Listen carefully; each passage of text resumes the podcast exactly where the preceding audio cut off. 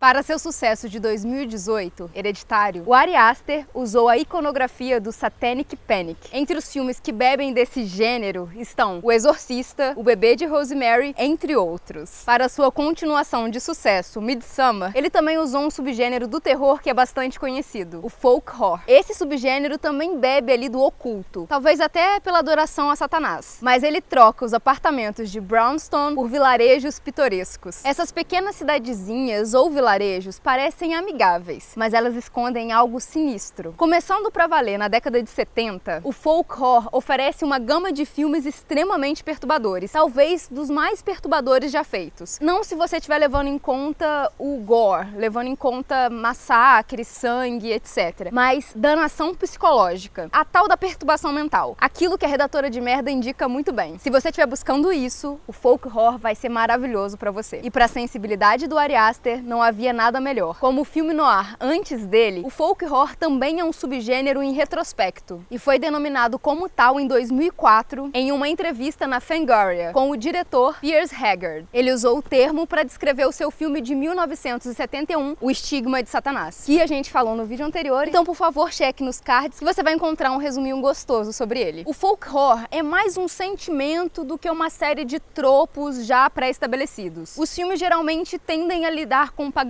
com o ocultismo e com o folclore rústico. E quase sempre acaba usando pessoas comuns, pessoas ali simpáticas, que você nunca pensaria que estariam fazendo coisas terríveis, e sim elas que estão propagando mal na tela. Raramente se usa da figura de Satanás ou de algum demônio como a figura principal mesmo ali da ação do mal. Geralmente somos nós as ferramentas desse mal. Seja lá o demônio escolhido, aqui a gente vai falar sempre do fervor, da crença desse povo a essa essa entidade. É quase que um contraposto ao cristianismo, dizendo que, bom, assim como você adora o seu Deus cristão, existem esses povos que adoram outros deuses. E aí vamos ficar devendo dizer se os deuses deles são ruins ou não, porque em muitos pontos existem paralelos com o cristianismo, onde os cristãos estão lá matando gente inocente. Então, o folk horror tá aí para botar em jogo se a sua crença é realmente tão boa ou melhor que dos outros. O que definiria o que seria o folk horror, os filmes que dariam pilastra para esse subgênero, eles surgiram como filmes britânicos num curto período de tempo. E todos eles vão falar sobre tanto a bruxaria como a adoração à bruxaria, quanto ela sendo boa ou ela sendo mais ou menos ruim, um pouco libertadora, mas principalmente ele vai falar sobre a ignorância das pessoas ao lidarem com essa bruxaria, ou esse culto, ou essa nova religião. O estigma de Satanás é um que foge um pouco disso, eu acho, porque ele de certa forma define que o mal é mal e que o bem é cristão. Vocês vão sacar se assistirem o filme. Ele traça uma linha ali entre cristianismo sendo bom, paganismo sendo ruim, mas ele mostra que há cristãos que são péssimos e que tem pessoas que estão ali no paganismo por estarem, que não necessariamente são as piores pessoas do mundo. Eu comecei falando de folk horror, trazendo o caçador de bruxas e o estigma de Satanás, porque eles realmente são pilares desse subgênero. Mas provavelmente você e a maioria das pessoas e eu também começou no folk horror por ele, o tão aclamado, o maravilhoso, o cheirinho de folk horror no ar, o Homem de Vime ou Homem de Palha, The Wicker Man. No,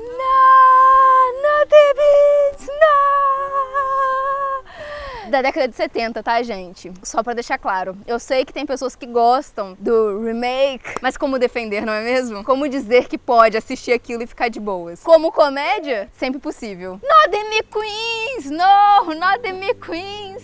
Não! Diferente desses dois últimos filmes que eu citei, O Homem de Palha, ele se passava nos tempos atuais de quando ele foi gravado. Nesse filme, um policial escocês, muito boa pinta, boa praça, bonitão, legal, gente fina, pronto para um casamento, vai para essa ilha suspeita. O nome do sargento é Howie, interpretado pelo Edward Woodward. Essa ilha é um pouco suspeita por ser fofa demais, pacata demais, bonitinha demais, chama Summer Isle. E ele está ali com uma missão muito clara. Ele está investigando o desaparecimento de uma jovem. A ilha é particularmente amigável, com pessoas sorridentes, casinhas assim, estilo meio que chalé, com telhadinho de palha, uma coisa fofa. É o lugar que eu queria ter passado minha quarentena, sem tem a parte ruim. Mas de acordo com que as investigações elas vão ali avançando, o Howard começa a notar que tem alguma coisa muito errada. Primeiro porque parece que as pessoas não sabem nem do que ele tá falando. Que jovem desaparecida. Como assim? Só que, tipo assim, é uma ilha, né, gente? Você sabe os habitantes da ilha, na mão. Aí some uma jovem e não tem ninguém preocupado? Tem ninguém achando que as outras crianças vão sumir? Não? Não, não tem. E PS, ninguém tá querendo ajudar muito ele. As pessoas querem que ele fique à vontade, de boa. Isso faz com que o Howie goste ainda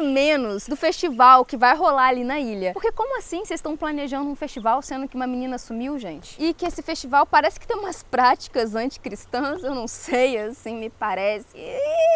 Muito sexo, como assim? Falo pra tudo quanto é lá. Gente, isso é um peru? É o quê? Eu sou cristão, eu nunca vi isso. Eu tomo banho de olho fechado, para. Esse é o Howie. Todo o sexo e sacrifícios de animais e os ritos e toda essa felicidade parece que atinge alguma coisa no Howie e faz com que ele queira achar ainda mais essa menina para ele poder tanto ir embora e talvez tirar ela dali. Tem alguma coisa muito errado ali para ele. Principalmente porque, né, a gente tá falando de culpa cristã, de gente segurando um tesãozinho ali, ó, reprimido demais. E aí tem uma menina ali que trabalha no lugar onde ele tá ficando, nessa hospedagem, hospedaria, como é que fala? Hospedagem? Pousada, que quando a gente não sabe o nome, a gente procura um sinônimo. Ele tá ali nessa pousada, esse lugarzinho, é tipo uma taverna. É. Então, a menina que trabalha lá, ela é tipo Afrodite. Ela fica gemendo ali, ó, na parede que divide os quartos, para ver se ela testa o cara, se ele tá ali de dar uma vontade de dar uma pimbada nela. E ele tá assim, moça, me ajuda, que a vontade é grande, mas papai do céu não permite, preciso me casar primeiro. Tá passada? Eu também. Porque ele vai orar, gente. Ele não quer se entregar a essas coisas. Então o lugar realmente atinge todos os princípios desse policial exemplar. E agora se preparem porque vai ter spoiler, tá? No ato final do filme, a gente vai compreender uma coisa que tá clara desde o começo, mas a gente não quer aceitar. É que não teve desaparecimento de menina nenhuma. O Howie ter ido parar nessa ilha foi um plano calculado. E isso tudo pelo Christopher Lee. Sim, porque quando eu olho aquela coisa linda, maravilhosa, eu só consigo ver ele e não o personagem. Mas o personagem é muito bom. O Lord Summer Isle. Isso tudo porque eles precisam de uma, uma virgem, né? Pra garantir as colheitas. Então você tem que sacrificar uma virgem. É precioso demais demais, gente, esse sargento, esse policial, porque quem é virgem na idade dele, ele sendo um homem, gente, todo mundo ali, ó, sendo levado pro puteiro, e ele lá, uma donzela. Ele é um, um, um fruto sagrado, e ele tá sendo levado para lá exatamente para isso, para virar uma oferenda. Ó que gostoso, que top. Moral da história, ninguém morre virgem, a vida te fode antes de você partir. O folk horror ia aparecer aqui e ali, respingando um pouquinho pra cá e pra lá nas décadas seguintes, mas foi a bruxa que trouxe o subgênero com tudo de volta. Um filme de 2015 dirigido por Robert Eggers. E produzido por Rodrigo Teixeira. Nota nós, Rodrigo! A bruxa só existiu por conta do Rodrigo Teixeira, então assim... É o Brasil me dando orgulho. Tudo que eu queria, Rodrigo, é que você me notasse. Me bota num filme, me chama pra aparecer ensanguentada aí em algum lugar. Eu queria só ser estagiária dele, só. Ah, eu limpo. Se que limpar a mesa do café, levar alguma coisa, me chama. Tô trabalhando de graça, inclusive. Mentira. Pra você, talvez. Rodrigo, manda um e-mail pra gente cachê. Que vai ser qualquer comida que tiver no set, qualquer coisa que tiver do catering, eu aceito. Esse filme traria de volta o subgênero do folk horror? Sim, mas nos daria ainda um outro presente. A A24. A A24, gente. Que falando assim, todo mundo já viu ali nos créditos e tudo mais. É isso mesmo. O filme vocês já sabem, porque tem resenha dele, não é mesmo? Não é mesmo? Vocês já viram, não viram? Então o card tá aqui. Que eu sei que vocês já viram, mas vocês vão ver só de novo, não é mesmo? Quem poderia negar, gente, um favor desse? Essa coisa linda. Vá lá, assiste. Esse filme passa na Nova Inglaterra de 1630. E aí vocês já sabem, é sobre uma família puritana que é expulsa da sua vila, vai viver ali nas margens de uma floresta super de boas, no meio do absolutamente nada. Aí tem tensão sexual, criança que desaparece, é Black Phillip, é pacto com Satanás, é meu pai do céu, a família inteira morreu, gente, esses gêmeos, alguém mata eles, eu quero ver eles morrendo. Esse filme. Então, esse filme aí, que é o filme que trouxe de novo o folk horror. E ele traz uma roupagem um pouco diferente, porque por mais que ele passe à luz do dia, ele é menos solar. Venhamos e convenhamos, a bruxa ela não é tão solar assim. Mas ela traz todos os tropos que a gente identifica rapidamente como folk horror. E é um dos meus filmes favoritos.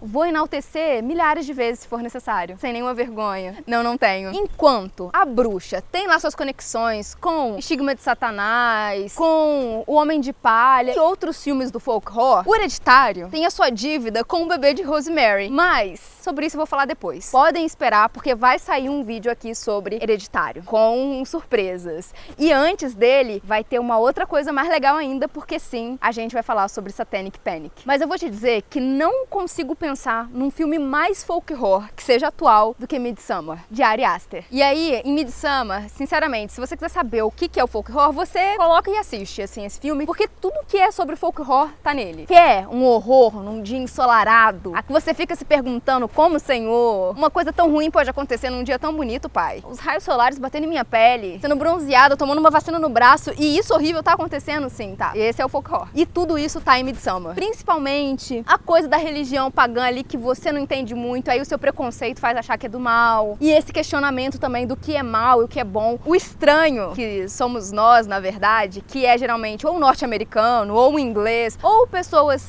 cristãs que aparecem ali do nada no meio da história e ficam assim: Meu pai do céu, está errado! Não pode! Quem permitiu? Também tem nesse filme. Mas eu não vou entregar tudo de uma vez, porque vai ter um vídeo sobre Midsummer. Sacrifícios de sangue, missas satânicas, danças nuas e cheias de flores são apenas algumas coisas que geralmente ocorrem num filme de folk horror e que torna esse subgênero muito perturbador. Como podem essas coisas tão bonitas estarem envolvidas tão intrinsecamente com o mal, com o sangue, com o maligno? Talvez porque nem sempre é tão maligno assim. Mas quando tem o caprotagem lá e tal, é maligno sim, sacrifício e tal, não, não acho bom. Mas só quer dançar pelado? Dança pelado, não tem problema não. Em seu cerne, todos esses filmes acabam falando de uma coisa em comum, que é um grupo ali de pessoas que fazem alguma coisa terrível, mas tendo certeza que é o certo. E todo mundo pode se identificar com isso. A repulsa pelos rituais não conhecidos tem um malefício maior do que o ritual em si. É a humanidade aqui o verdadeiro vilão, o diabo que está dentro de nós. Tchau. Tem diabo nenhum dentro de mim, tô totalmente vacinada disso, sem nenhum capiroto. Deixa pra lá.